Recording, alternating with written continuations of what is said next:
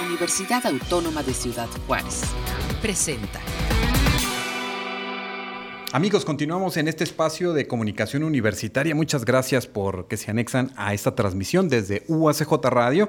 Y bueno, pues es muy importante que hablemos sobre eh, cómo se van reactivando diversas eh, pues, eh, actividades en nuestra, en nuestra sociedad, pero sobre todo aquí en nuestro ámbito universitario, qué es lo que está sucediendo específicamente en los centros, en el centro de servicios bibliotecarios, de qué podemos tener ya acceso ahora que estamos en este semáforo amarillo y entender cuáles son los servicios y la forma en la que podemos, bueno, pues estar eh, eh, realizando pues todas estas, estas posibilidades ahí en nuestras bibliotecas de la UACJ.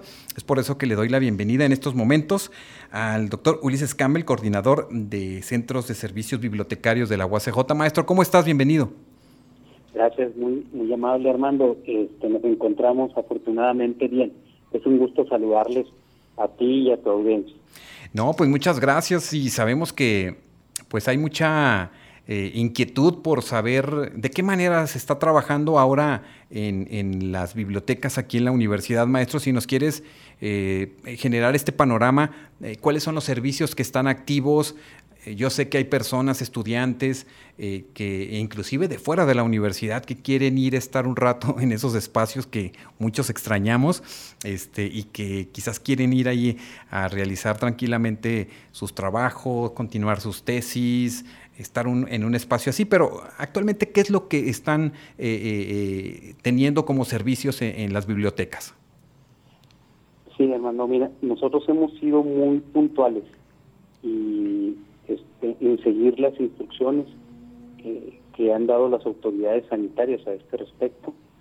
Y como se sabe, el lunes 10 de agosto del presente año, en una edición extraordinaria del periódico oficial, se establece que los servicios bibliotecarios, cuando el semáforo estuviera en color rojo, estaban completamente suspendidos.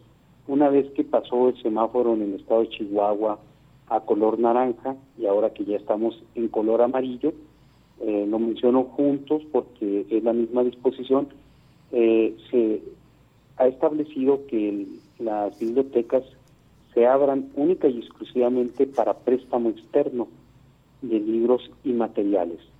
Evidentemente, eh, la publicación del diario señala que esto se debe hacer con todas las medidas propias de, y protocolos sanitarios que corresponden a esta contingencia.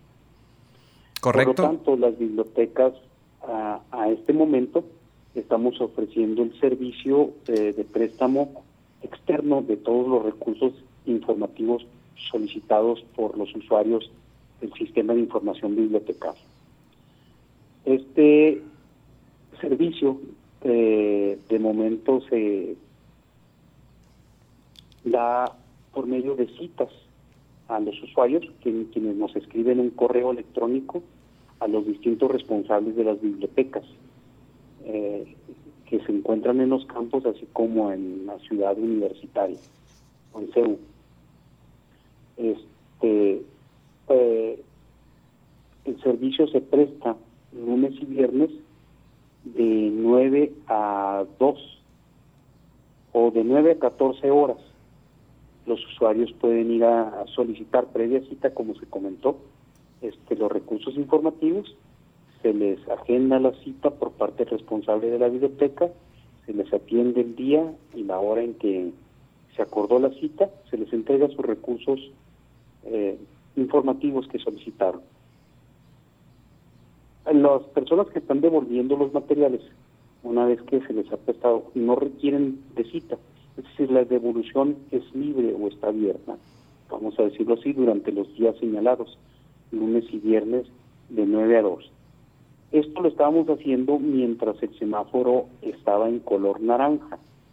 Ahora que hemos visto que ya las autoridades han puesto el semáforo en color amarillo para el caso del estado de Chihuahua y concretamente para Ciudad Juárez, eh, estamos pensando ampliar este servicio para los días miércoles.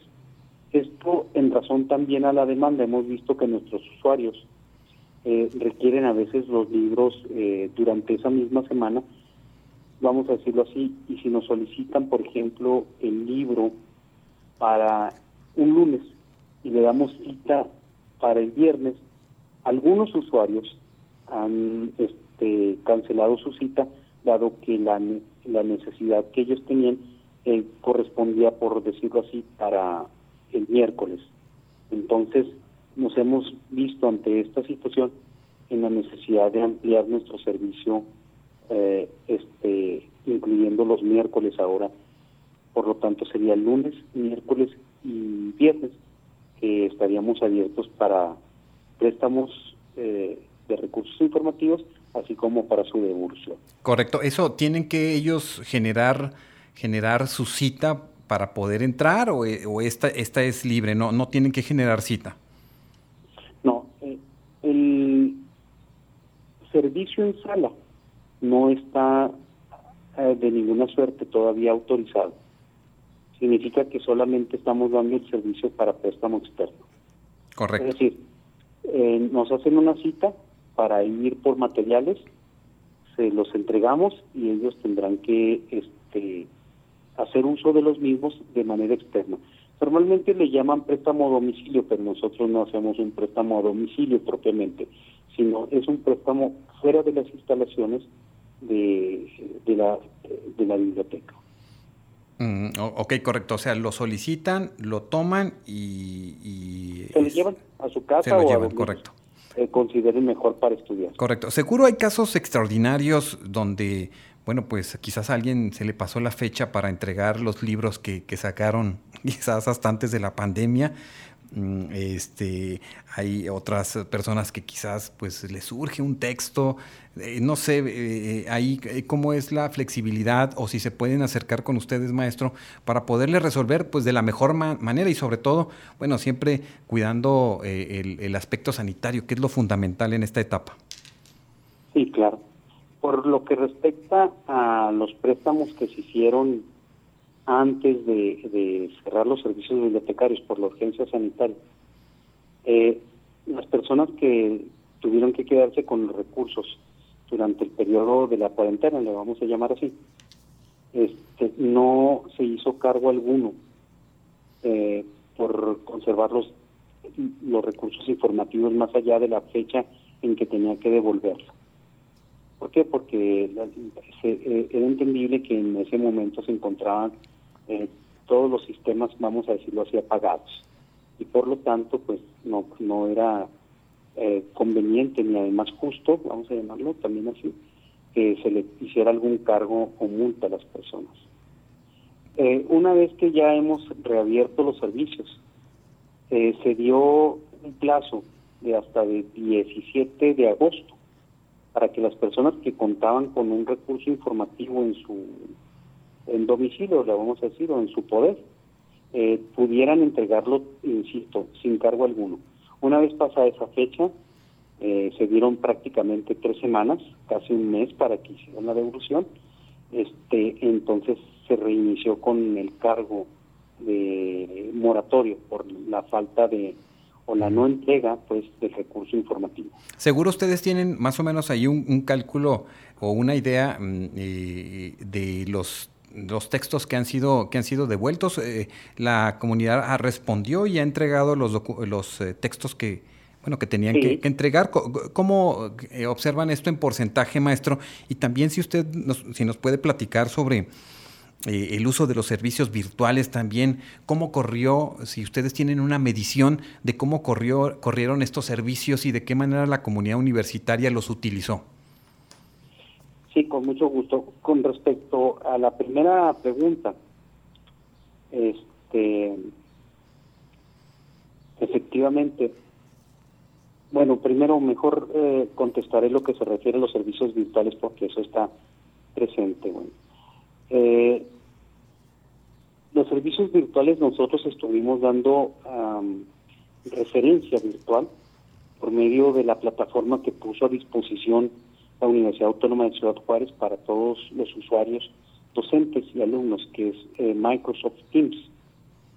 A, partir de ahí nosotros establecimos un programa para todos los referencistas que estuvieran atendiendo las preguntas o las necesidades de, orientación, búsqueda y recuperación de información por parte de los usuarios.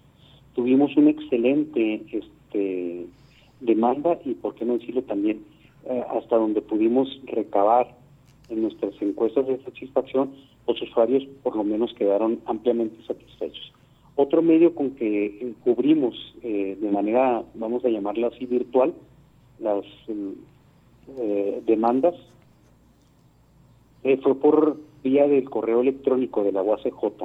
Ahí los eh, pusimos a disposición de nuestros usuarios un gran número de correos electrónicos de personas que laboramos en, la, en el sistema de información bibliotecaria de la, de la universidad y estuvimos recibiendo este, preguntas, solicitudes de apoyo, de orientación y por supuesto les dimos a todos y a cada uno puntual respuesta. Otro medio que se utilizó es el Facebook, eh, la fanpage de la UAS, de propiamente el Centro de Servicios Bibliotecarios.